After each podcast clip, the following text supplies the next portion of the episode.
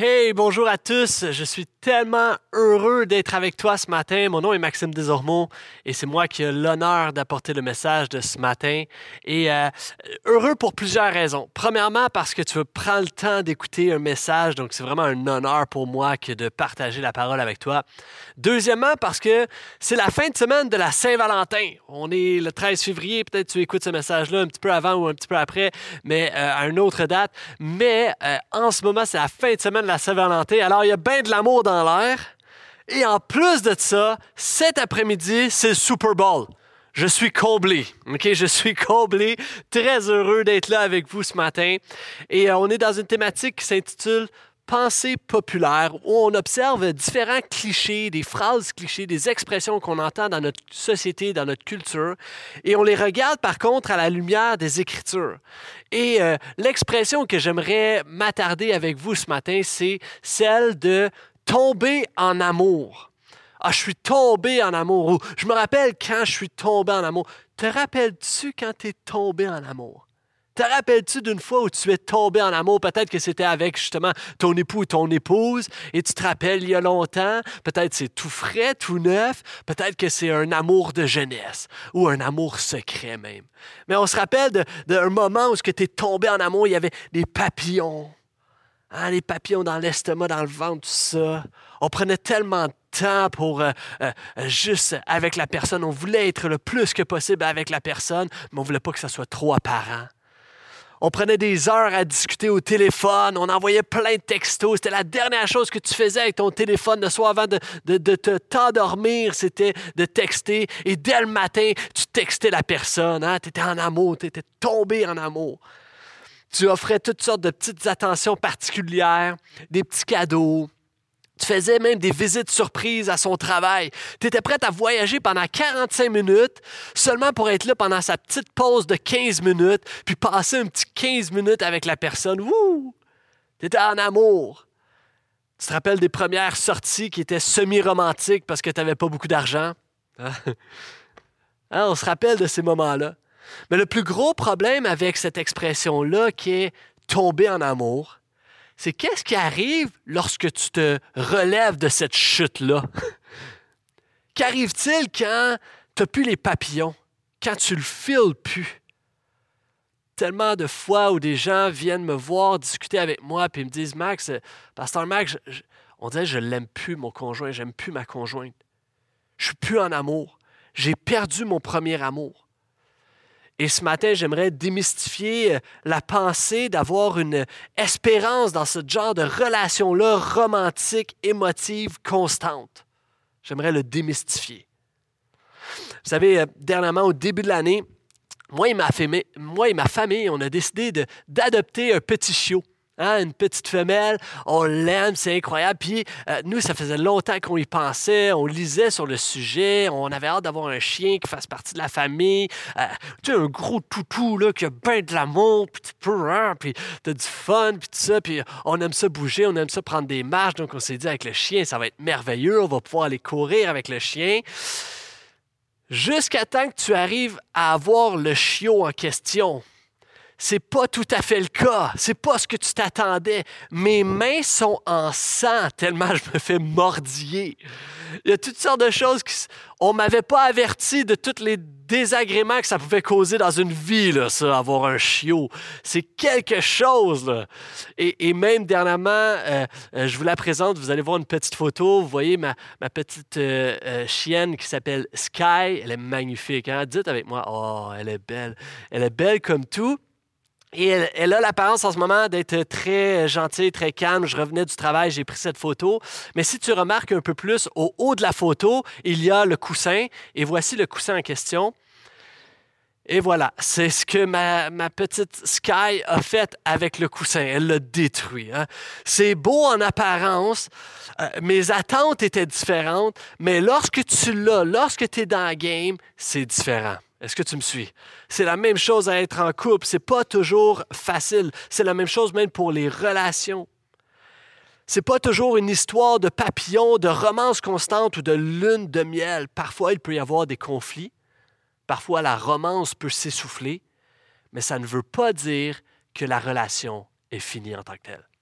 Ça ne veut pas dire que la relation est finie. Et attention, je ne suis pas non plus en train de dire qu'il ne doit plus y avoir de romance parce que ça sert à rien. Au contraire, mon ami, tu ne te sauveras pas de la Saint-Valentin. Elle est là à chaque année. OK? c'est là, puis c'est correct. Mais ce matin, mon message, je veux être, euh, je veux m'efforcer pour être très inclusif. Je veux inclure tout le monde parce que nous vivons tous des relations alors, je veux être inclusif et je veux aussi que toi, tu t'inclus dans ce message-là. Parce que je veux enseigner sur des principes bibliques qui s'appliquent dans toutes les relations. Alors, peu importe ton statut civil, alors que tu dis, ah, ce message-là est probablement pas pour moi, j'aimerais te dire que tu veuilles ou pas tomber en amour, nous vivons tous des relations interpersonnelles. Alors, on va regarder ensemble des vérités bibliques et peut-être qu'elles sont bien sommaires, mais elles concernent les relations et je crois qu'on peut en apprendre davantage sur ce sujet. Je dois donner du crédit aussi au travers de mon message à un pasteur qui s'appelle Lou Priolo, qui m'a beaucoup inspiré plusieurs points dans le message. Et on va voir ensemble euh, toutes sortes de vérités. Et je veux aussi m'adresser à des gens parce que pourquoi c'est si important ce sujet-là? Parce qu'il y a plusieurs personnes en ce moment, tu es en contact dans des relations qui sont sur le bord d'exploser. Que ce soit avec des amis, que ce soit avec des gens dans l'Église, que ce soit avec ta famille, que ce soit avec ton couple qui est en péril, que ce soit dans ton lieu de travail, qu'il y a des relations, des choses toxiques qui prennent place. Il y a tellement de nos relations qui pourraient éclater à tout moment. Et je crois qu'on a besoin de ces principes bibliques-là pour que l'amour de Dieu soit répandu davantage dans nos relations. Amen. Alors on y va. Euh, je pense à un texte biblique. Quel texte biblique qui, parle d'un coup de foudre, qui parle de, tomber en amour? Et ce matin, on va se pencher sur le texte de Apocalypse. et, là, plusieurs réagissent, disent Ben ouais, non, c'est pas un message sur le couple, ça, comment ça? T'es-tu en train de me dire qu'être en couple, c'est la fin du monde? Euh, non, non, non. Apocalypse, chapitre 2, versets 1 à 4, on silence à l'ange de l'église d'Éphèse, écrit Voici ce que Dieu, euh, ce que dit celui qui tient les sept étoiles dans sa main droite et qui marche au milieu des sept chandeliers d'or. Donc on parle de Dieu ici. Il dit à l'église Je connais ta conduite, la peine que tu prends en et ta persévérance. Je sais que tu ne peux pas supporter le méchant. Tu as mis à l'épreuve ceux qui se présentent apôtres et qui ne le sont pas, et tu as décelé qu'ils mentaient.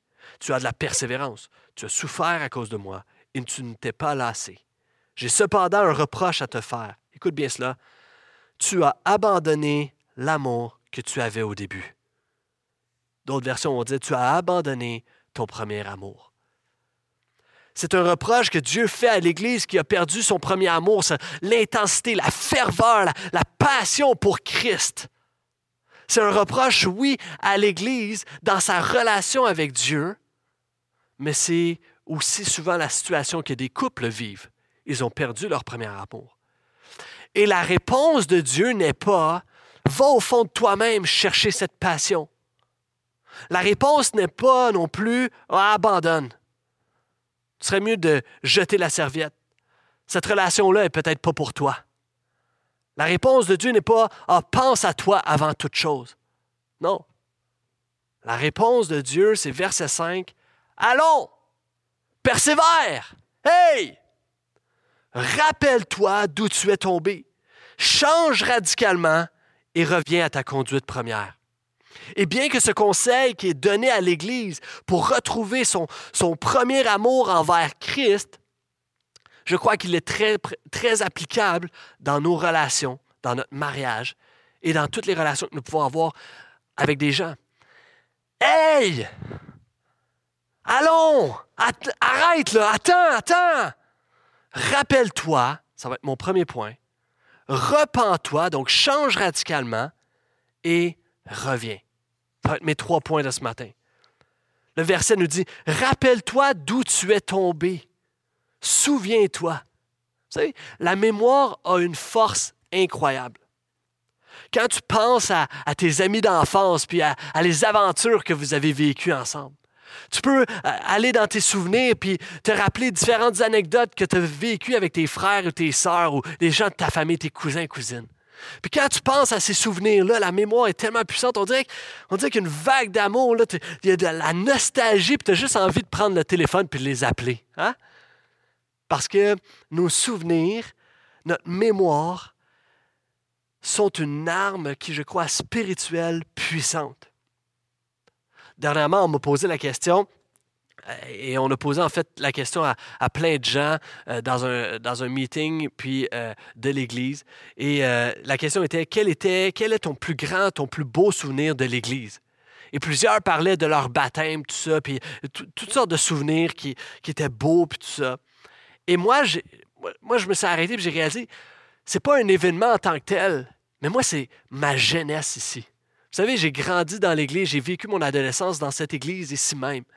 J'ai vécu des, choses incroyables, des moments de prière prolongés.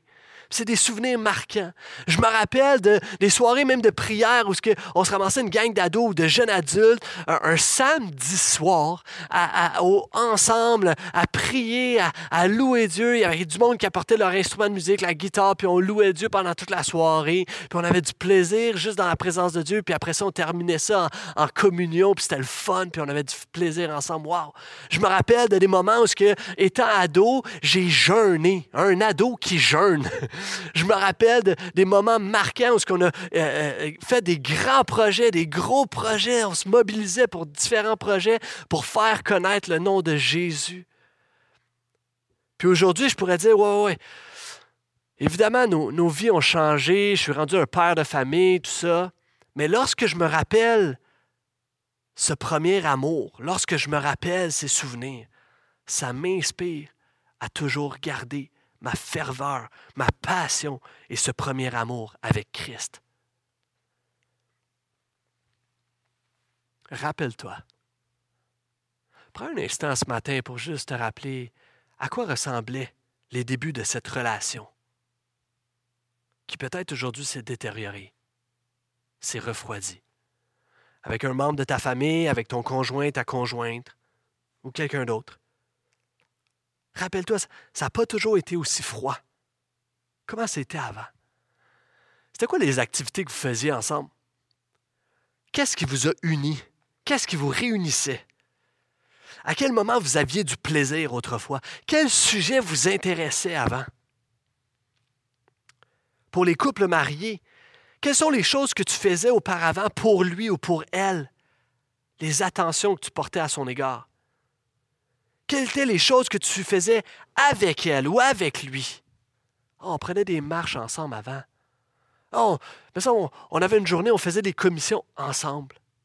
Ah, avant, j'allais me coucher en même temps que lui ou en même temps que elle. On allait au lit en même temps.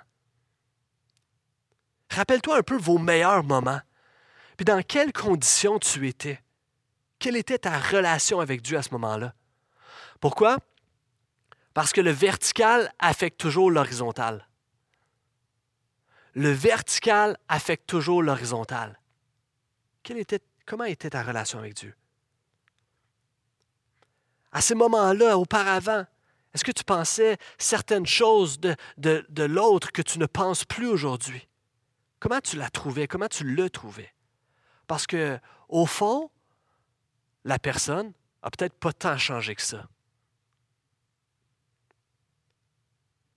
Souvent, ça m'arrive de côtoyer des jeunes couples qui, après un an de mariage, viennent me voir et disent Max, euh, Pasteur Max, euh, je savais pas qu'il était de même. mon conjoint, là, il est comme ça, comme ça, comme ça, il a ses habitudes de vie-là, blablabla, blablabla, il se couche tard, il se couche jamais en même temps que moi, puis blablabla, blablabla, puis il fait ci, il passe des heures aux jeux vidéo, puis tout ça. Puis... Et moi, souvent, ma réaction, c'est Oh, mais il était de même aussi avant. Tu savais tu savais qui tu mariais. C'était comme ça aussi avant, on en a déjà abordé. Vous devez régler ça, mais c'était comme ça avant. Mais qu'est-ce qui faisait la différence? C'est que l'amour était plus grand que tous les petits irritants. L'amour était plus grand. La bonne nouvelle, par contre, pour toi et pour moi, c'est qu'il y a déjà eu un premier amour. Rappelle-toi-en. Premièrement, rappelle-toi. Deuxièmement, verset 5 nous dit, change radicalement. Ça, c'est repens-toi. Et nous sommes appelés à changer ou peut-être revisiter ta façon de penser sur l'amour. Comment tu vois l'amour? Faire un 180 degrés. Comment tu vois l'amour? Te repentir sur le sujet. Lorsque tu fais un 180 degrés, ton cerveau communique une information à toi, à ta pensée, qui après ça implique un mouvement. Alors tu dois penser différemment, une réforme de comment tu penses et comment tu réfléchis et comment tu vois et définis l'amour. Et ainsi, lorsque tu changes cette pensée-là, tu vas agir différemment par la grâce de Dieu. Pense différemment au sujet de l'amour. OK, je veux m'adresser pendant un instant aux célibataires. Célibataires qui peut-être attend ou recherche de un précipice, de tomber en amour, OK? Tu es en train d'attendre, d'être frappé par l'autobus de l'amour. On veut tellement tomber en amour, mais des fois, j'ai l'impression qu'on recherche un peu, et on trouve ça niaiseux, mais on recherche un peu le Cupidon. Un petit ange qui se promène avec son arc à flèche, puis t'espères juste, t'es comme Hey! Hey! Envoie la flèche sur moi! J'aimerais te dire, ou te rappeler tout simplement, être en couple n'est pas ton salut. Être en couple n'est pas ce qui te sauve. Christ est le seul prince charmant qui t'a sauvé de ta détresse et de ta solitude. C'est Jésus-Christ qui l'a fait. Même que Paul va dire que c'est moins de trouble que d'être tout seul, que d'être célibataire. Dernièrement, je me retrouve dans un petit groupe, puis euh, on partage un peu sur comment on vit notre dévotion, comment on vit notre relation avec Dieu. Puis il y a deux personnes dans mon petit groupe qui disent, euh, qui sont relativement nouvellement mariées, puis les deux sont comme, depuis que je suis marié, là, j'ai perdu tous mes repères, tous mes. Là, je ne sais plus où mettre mon temps. Euh, mon mariage me prend trop de temps. Il veut toujours passer du temps avec moi ou elle veut toujours passer du temps avec moi. Puis là, c'est juste compliqué. Il faut que je retrouve mes repères. Être en couple, ça ne veut pas dire être heureux ou accompli. Non, il y a ces défis. Et ce matin, je veux juste te le rappeler. Je ne cherche pas à te convaincre de quoi que ce soit, mais je cherche à te convaincre que être seul, c'est aussi correct. Mais à ceux qui aimeraient, à ceux qui aimeraient être en couple, et je suis conscient que ce n'est pas tout le monde, à ceux qui aimeraient être en couple, j'aimerais te rappeler tout simplement que les gens les plus confortables avec eux-mêmes, leur identité, leur, euh, euh, euh, leur identité d'enfant de Dieu, ils savent qui ils sont. Les gens les plus confortables avec leur caractère chrétien, les plus confortables dans leur sanctification. Ils connaissent c'est quoi leur faille. Ils travaillent activement pour être transformés par la grâce de Dieu de gloire en gloire. Les gens qui sont le plus confortables avec leur bagage, avec leurs blessures du passé, qui sont le plus confortables avec leurs limites, avec leur foi, avec leur dévotion, ces gens-là sont les gens les plus attirants. Même, je pourrais dire, je ne sais pas si j'ai le droit de dire ça à l'Église, mais ce sont les gens les plus sexy les gens qui sont le plus confortables avec leur personne à l'intérieur d'eux-mêmes, avec leur identité en Jésus-Christ, sont les gens les plus attirants. Parce que on va tous être d'accord. C'est quoi l'intérêt d'acheter une belle voiture si elle a des problèmes mécaniques? Ça sert à quoi d'acheter une belle voiture si à l'intérieur il y a toutes sortes de problèmes mécaniques? Vous savez, une des choses qui m'a fait, m'a euh, euh, amené et, fait tomber en amour avec mon épouse, Sarah, plus euh, autant son humour, autant sa beauté. Mais je me rappellerai toujours ce moment où on est chez ses parents, on est dans sa chambre, on jase, puis tout ça. Puis, à un moment donné, je tombe sur des post-it qui sont en forme de cœur. Je m'en rappelle comme si c'était hier. En forme de cœur, sur laquelle elle avait retranscrit, euh, différents versets des psaumes qu'elle aimait, qu'elle chérissait. Wow! À ce moment-là, j'ai vu ce qu'il y avait à l'intérieur. Ça m'a révélé une parcelle de qui elle était à l'intérieur. à ce moment-là, je me suis dit, je vais la marier. Parce qu'il y a une beauté qui est importante à l'intérieur. J'aimerais te dire aussi, prends réconfort dans une réelle espérance.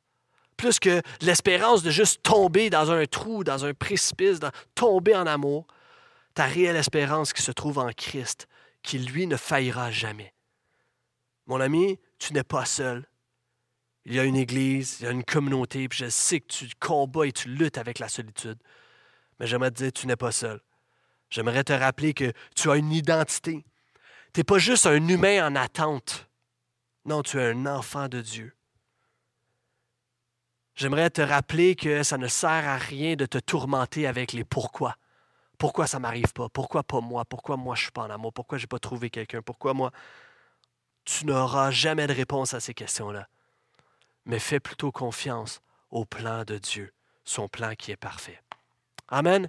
Est-ce que je peux entendre et voir tous les gens qui sont présentement seuls et qui cherchent, qui aimeraient se tomber en amour, juste écrire un grand et beau Amen en commentaire? Yes, Amen. Et en même temps, ça va te permettre de regarder les différents profils. Génial.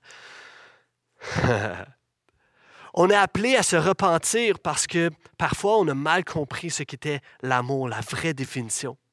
J'en ai parlé souvent, quand on est célibataire, on comprend peut-être mal ce qu'est l'amour ou l'attente de tomber en amour. Et ce matin, tu dois réaliser que tu dois peut-être changer radicalement ta façon de voir l'amour. Parce que le problème d'un amour fondé sur des feelings ou sur un ressenti, c'est que oui, l'amour est une émotion. L'amour est une émotion, mais aimer est quelque chose que nous faisons plus que quelque chose que nous ressentons. C'est en fait par les gestes d'amour que nous faisons que nous ressentons l'amour. Les feelings, le ressenti, ce sont donc des conséquences, le résultat d'un amour qui est mis en action. Si je peux le résumer, aimer implique une motion plus qu'une émotion. Comment, c'est bon ça. aimer implique une motion plus qu'une émotion. Ça va se retrouver dans les citations cette semaine, c'est sûr. Je suis d'accord avec euh, John Mayer lorsqu'il dit Love is a verb. L'amour est une action, est un verbe, un verbe d'action. Et je suis encore plus d'accord avec la parole lorsqu'elle décrit l'amour dans 1 Corinthiens 13. Et je vais le paraphraser pour vous. Lorsqu'il dit d'aimer, il dit aimer, ça se démontre lorsque tu es patient. Aimer, c'est euh, agir avec bonté. C'est une action qui n'est pas jalouse. C'est une action qui ne se vante pas, qui n'est pas enflée d'orgueil. C'est une action, aimer est une action qui ne cherche pas son propre intérêt, qui ne s'irrite pas, qui se réjouit pas de l'injustice, mais qui cherche la vérité. Aimer, c'est pardonner tout, c'est croire tout, c'est espérer tout, c'est endurer tout. Il va terminer en disant, aimer, verset 8, l'amour n'aura pas de fin. À toi qui penses que, je fais une parenthèse, mais à toi qui penses que ton couple est fini et qu'il n'y a plus d'amour, ah, c'est fini, il n'y a plus d'amour. L'amour n'aura jamais de fin. Il est toujours possible qu'il y ait l'amour. Pourquoi? Parce que Dieu est éternel et Dieu est amour et Dieu peut toujours nous donner l'amour. C'est jamais fini. Et alors que des hommes et des femmes se demandent, OK, mais, mais comment? Comment aimer? Comment aimer mon époux, mon épouse, comment aimer mon voisin, comment aimer mon frère dans le Seigneur? Eh bien, je nous rappelle quelques passages. Jean 3,16 dit Car Dieu a tant aimé le monde. Il a aimé. Alors, qu'est-ce qu'il a fait? Comment ça s'est démontré? Aimer est une action. Il a donné son Fils unique pour vous et pour moi. L'amour donne. Éphésiens 5,2 nous dit que toute votre vie soit dirigée par l'amour, comme cela a été le cas pour le Christ. Christ, il nous a aimés et il a livré lui-même, donc il a donné sa vie à Dieu pour nous comme une offrande et un sacrifice dont le parfum plaît à Dieu. Le vrai amour, c'est de se donner, c'est de donner sans rien attendre en retour. L'amour se concrétise avec une action. De ce temps-ci, on écoute beaucoup les Olympiques, peut-être? Et lorsqu'un athlète olympique gagne, wow, il arrive, il a le meilleur temps, peu importe quelle discipline. Génial, il gagne, wow, il remporte, wow, tout le monde est content. Et, et, et l'athlète en tant que tel, il est content. Mais il n'a pas encore concrétisé sa victoire. Qu'est-ce qu'il attend? Il attend un événement qui peut même prendre quelques heures avant que ça se produise, de monter sur un podium et qu'on lui donne une médaille. Il attend de recevoir. Lorsqu'il va recevoir la médaille, ça va concrétiser sa victoire. Mon ami, c'est pas juste une chose que de dire, dire Wow, tu es gagnant. il veut recevoir la médaille. Ce n'est pas euh, seulement que de dire Je t'aime ou j'aime les gens. Non, ça se concrétise lorsque tu donnes, lorsque tu donnes de la patience, lorsque tu donnes de la bonté, lorsque tu donnes de l'humilité, lorsque tu donnes de la grâce. Tu es en train de concrétiser, tu es en train de, de mettre ça, ça devient véritable à ce moment-là. Jésus va dire, tu aimeras ton prochain comme toi-même. Qui est ton prochain? Qui est, euh, vous vous aimerez, euh, aimez-vous les uns les autres? Qui est l'autre? Ton prochain, c'est peut-être, oui, la personne, la prochaine personne que tu vois. C'est peut-être la personne qui est le plus proche de toi en ce moment. Mais c'est surtout la personne qui est dans ta maison. Je, dois avouer que souvent, quand je lis ce passage-là, auparavant, je me disais tout le temps, mon prochain et l'autre est à l'extérieur. C'est ma mission. Aime mon prochain, c'est celui qui est à l'extérieur. Puis dernièrement, j'ai réalisé que mon prochain, d'abord et avant tout, c'est les gens qui sont dans ma propre maison. Et lorsque tu aimes ton prochain ou les autres, ça te coûte quelque chose parce que c'est une action. Et parfois, ça va être difficile. Par exemple, si tu croises quelqu'un dans la rue qui est en situation d'itinérance et tu décides de, l'aimer en action et d'être généreux et de donner quelque chose, donc tu lui donnes un montant d'argent, on s'entend que cette personne-là que tu croises pour la première fois, ta relation avec cette personne-là, elle est à zéro, elle est neutre. Alors, que l'action que tu fais, c'est un plus. Gloire à Dieu, super, merveilleux. Maintenant, les gens que tu connais, tes amis, tes collègues, ta famille, ta maison, parfois, tu ne pars pas de zéro avec eux.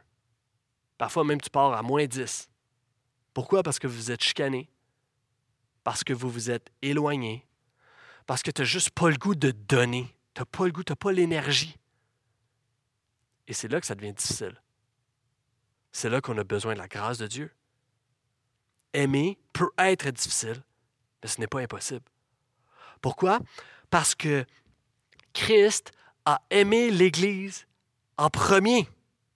Réalise juste un instant que Jésus a aimé l'Église en premier, avant tout, malgré qu'elle était pécheresse, malgré que l'Église, toi et moi, on se rebelle contre lui, on ne voulait rien savoir, Christ a quand même, c'est déjà au préalable, sacrifié, donné sa vie pour cette Église, pour toi et moi. Et alors qu'il a fait cette action et que nous avons reçu cet amour-là, reçu Jésus-Christ, eh bien, son esprit vit en nous. Alors, ce même esprit qui s'est donné pour l'autre alors que l'autre était pécheur, ce même esprit vit en nous. Alors, tu peux te donner même si l'autre a péché et t'a blessé. Tu peux donner parce que Christ vit en toi. Il nous a donné la capacité d'aimer. Et donc, si l'amour est une action et qu'elle se donne, je crois que le plus gros obstacle à cette action, c'est notre égocentrisme. De ne pas vouloir, de, retenir ce qui est supposé d'être donné par orgueil, par mépris, par désintérêt, par omission. Et c'est la raison pour laquelle on a besoin de se repentir si nous voulons retrouver notre premier amour. Rappelle-toi Deuxièmement, repens-toi. Change radicalement ta façon de penser par rapport à l'amour. C'est quelque chose qui se donne. Et troisièmement, le verset 5 nous dit, reviens à ta conduite première. Reviens. Reviens à ce qui fonctionnait.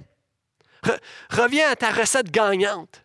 Il y a quelques mois, mon épouse a fait une sauce à spaghetti qui était succulente. C'était tellement bon, toute la famille a vraiment aimé ça, puis tout ça. Quelques mois plus tard, ma femme euh, refait une autre sauce à spaghetti.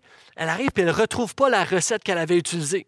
Alors, elle essaie de s'en rappeler, puis tout ça, puis elle suit une autre recette, puis elle, va dans, hein, de mémoire un peu, puis elle va. C'était bon, là. C'était bon. Mais on s'est tous accordés en famille pour dire qu'elle devait retrouver la recette gagnante. Est-ce que tu me suis? Est-ce que ça t'est déjà arrivé? All right? Ça nous arrive tous. Retrouve la recette gagnante. Reviens aux choses que tu faisais autrefois. Comment marcher dans l'amour constant, pas juste tomber en amour, mais comment marcher dans l'amour? Eh bien, premier, conseil, reviens aux choses que tu faisais avant. Mon premier point était rappelle-toi. C'est une chose de s'en rappeler, mais maintenant fais-le. Fais-le, fais-le les activités, fais-le les actions que tu faisais auparavant. Refais-le comme avant. Ne prends pas ton conjoint ou ta conjointe pour acquis parce qu'au début, tu ne le prenais pas pour acquis. Si je, peux te donner une clé dans tes relations, ne t'arrête jamais de faire plaisir aux autres. Ne, ne t'arrête jamais de faire plaisir et, et de donner et de aimer les gens qui sont autour de toi. Messieurs, ne t'arrête jamais de courtiser et de faire plaisir à ton épouse. Quelqu'un a dit, les préliminaires, là j'ai ton attention, les préliminaires commencent le matin quand tu sors du lit, pas seulement quand tu vas au lit le soir. C'est bon ça. Les préliminaires, là, ça commence dès le matin, pas juste le soir quand tu en as envie. Est-ce que tu me suis? Cherche à faire plaisir aux autres. Sois une source de bénédiction, pas une source de querelle. Fais, reviens aux choses euh, euh, que, tu faisais au auparavant, qui étaient une démonstration d'amour si tu avais l'habitude d'appeler tes parents qui sont âgés, puis tu sais qu'ils aimaient tellement ça, reviens à ça. Si tu avais l'habitude de donner le bénéfice du doute à, tes collègues ou à tes patrons, avant tu, tu pardonnais, reviens à ça. Reviens pour avoir ces relations-là euh, remplies et empreintes de l'amour de Christ. Deuxième conseil, reviens au vrai combat le vrai combat. Discerne ton vrai ennemi. Lorsque, euh, je parle aux couples mariés, lorsque vous vous unissez, vous n'êtes pas l'un contre l'autre. Depuis votre union, vous êtes ensemble. En couple, 2 égale 1. Je sais que ce n'est pas fort pour les mathématiques, mais en couple, 2 égale 1. Vous êtes maintenant une, une équipe qui se complémente. Votre ennemi est donc commun. Ton ennemi n'est pas ton conjoint ou ta conjointe. Ton ennemi, c'est le diable. Le diable qui te séduit, qui te fait pécher et qui séduit ton conjoint, qui fait pécher ton conjoint. L'ennemi, c'est le péché qui est commis par autrui et qui te blesse, qui, t'offense, qui te porte une offense à toi. Et j'aimerais te dire, ne perds pas ta bataille contre ton réel ennemi. Ne, te mets pas en colère contre l'autre, contre ton conjoint ou ta conjointe ou la personne qui t'a offensé au travail. Non, mets ta colère contre le péché a, que cette personne-là a consumé. Que ce soit l'impatience ou, les, paroles dures.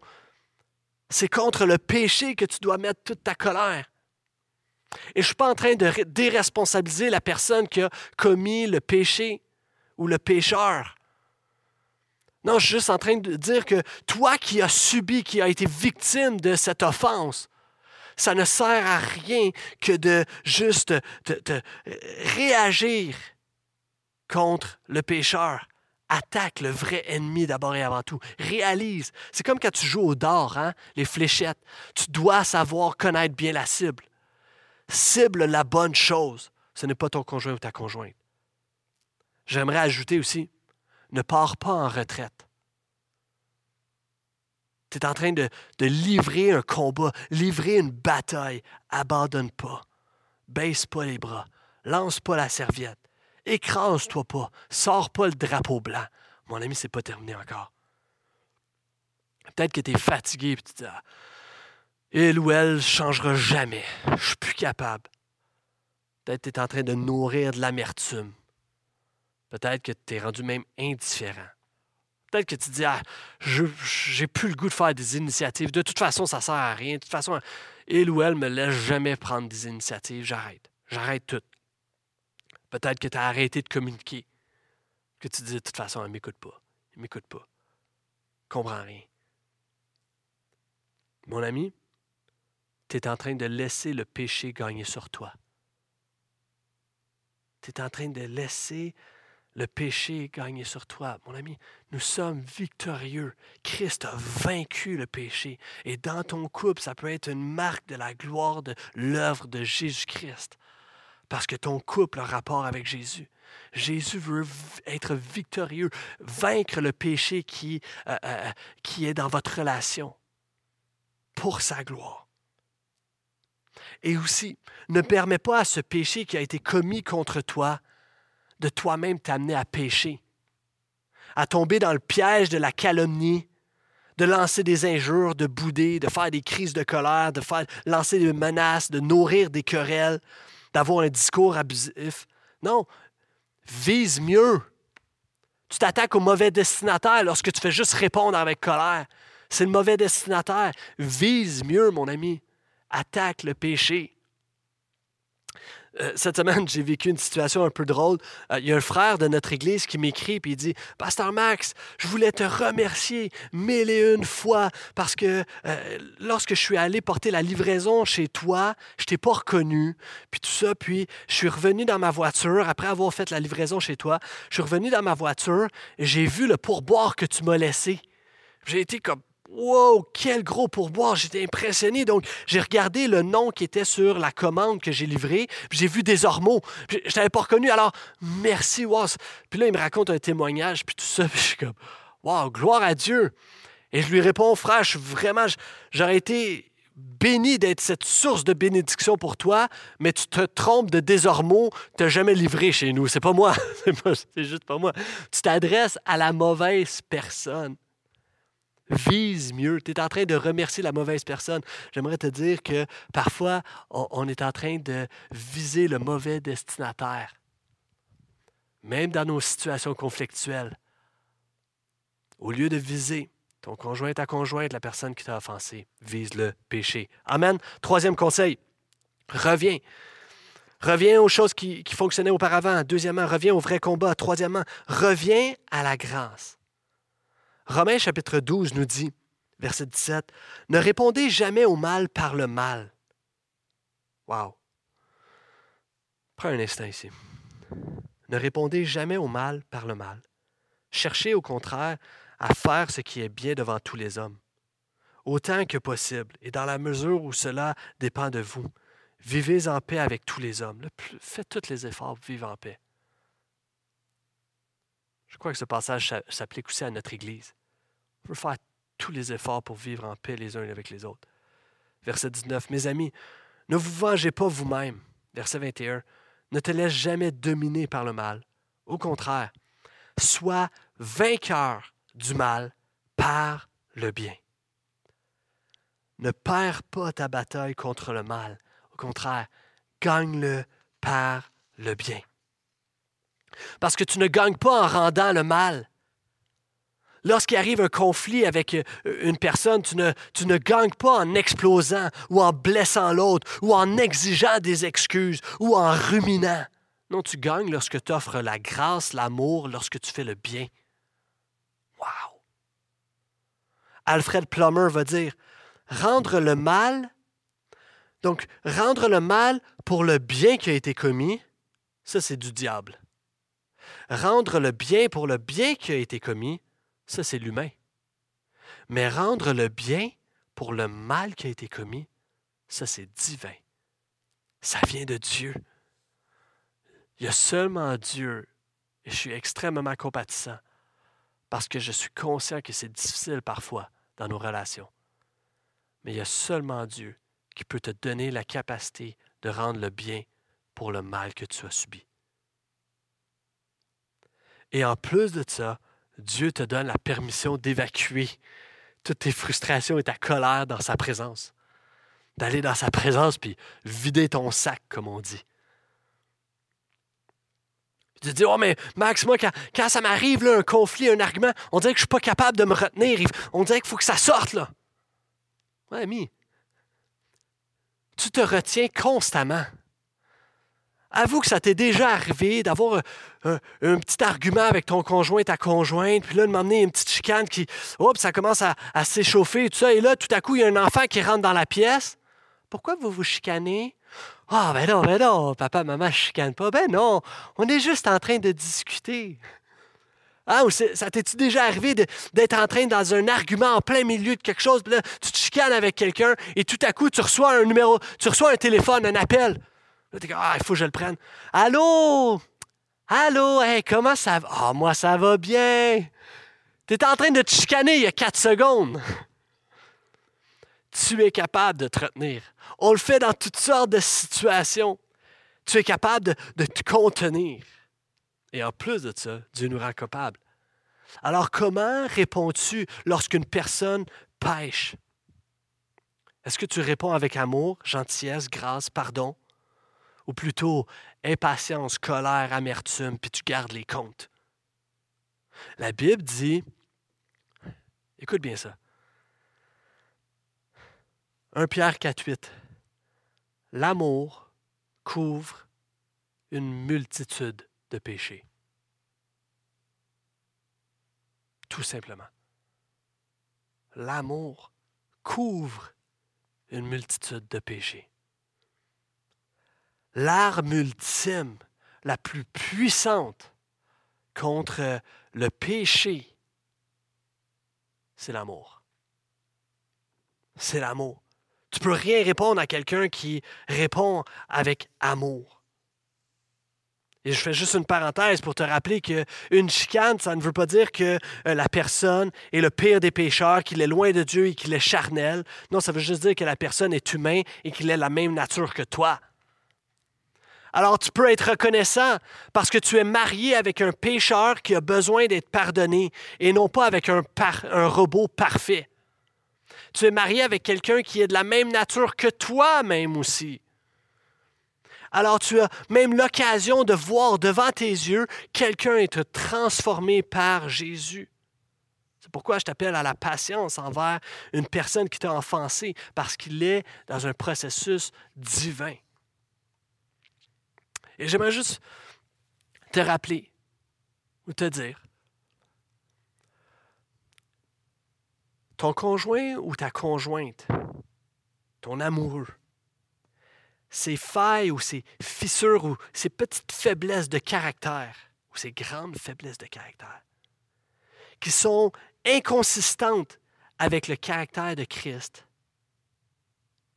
ces failles de caractère vont devoir patiemment et avec amour être sanctifiées par la grâce et la parole de Dieu, non pas par tes propres forces.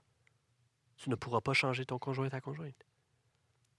Et de l'autre côté, j'aimerais te dire aussi que les, petites caractéristiques qui t'agacent chez l'autre, mais qui ne sont pas contraires à la parole de Dieu, mon tu vas devoir apprendre à les tolérer avec amour. Parce que rappelle-toi que tu as aussi, toi, des failles et que tu ne changes pas si vite que ce que ton conjoint aurait espéré. Toi aussi. Tu dois être prête à, retirer la poutre de ton œil, comme Jésus l'enseigne. De confesser et abandonner le péché que probablement ton conjoint est en train d'essayer de te faire, de te révéler, d'essayer de te communiquer, de te montrer. Tu dois être prête à le confesser et demander pardon. Toi aussi. C'est pourquoi mon quatrième conseil peut être un peu semblable, mais reviens au pardon. Et là, j'entends déjà des gens dire Ah, c'est pas à mon tour de pardonner. C'est toujours moi qui pardonne.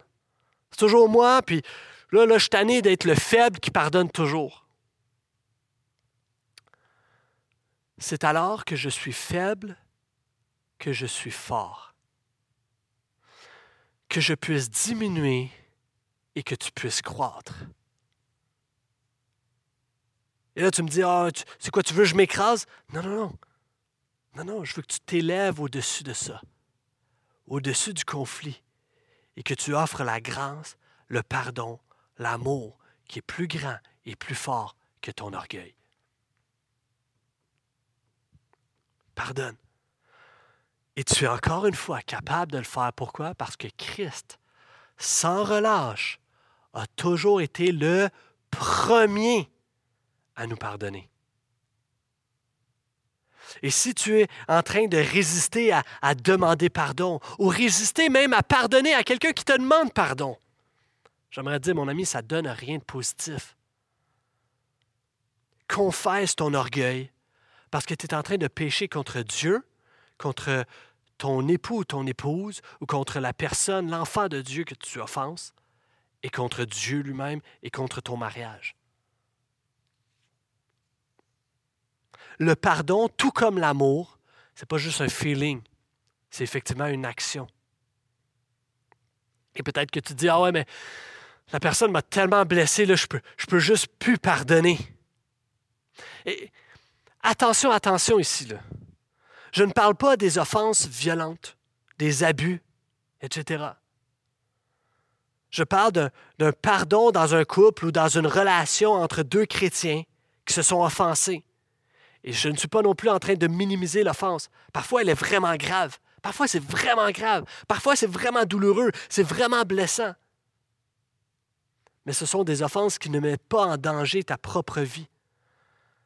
Et à ce moment-là, le chrétien peut et doit pardonner. Philippiens 4.13 nous dit, je peux tout, je peux tout par celui qui me fortifie. Je peux tout par Jésus-Christ qui me fortifie.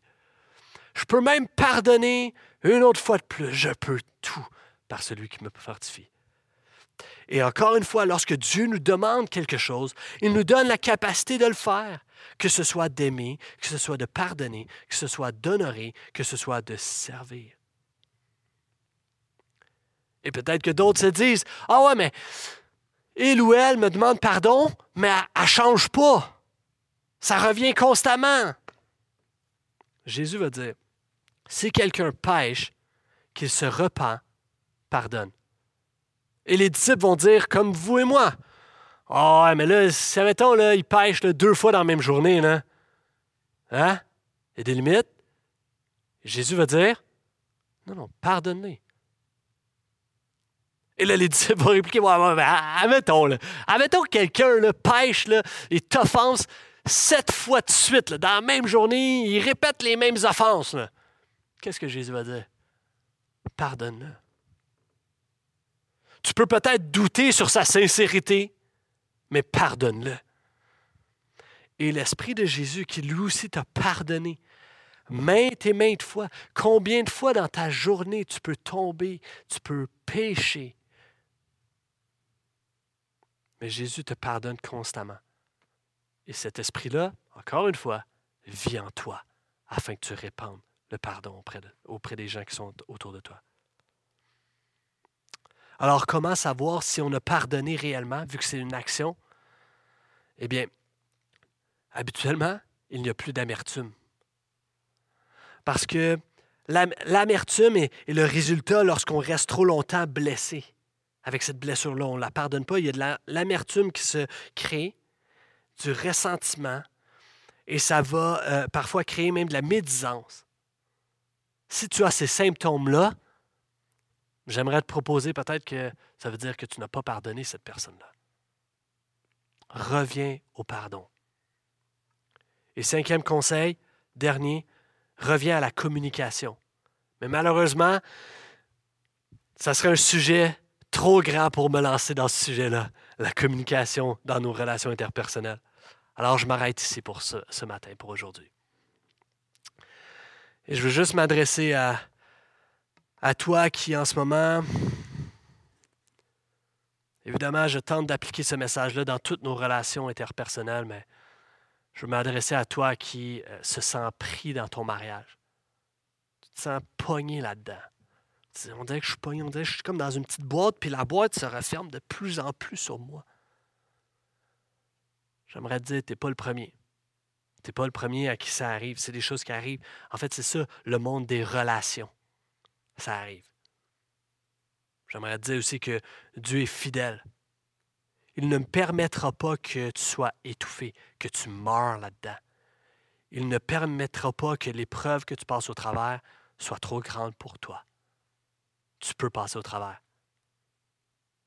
Persévère, lâche pas. il va y avoir une fin.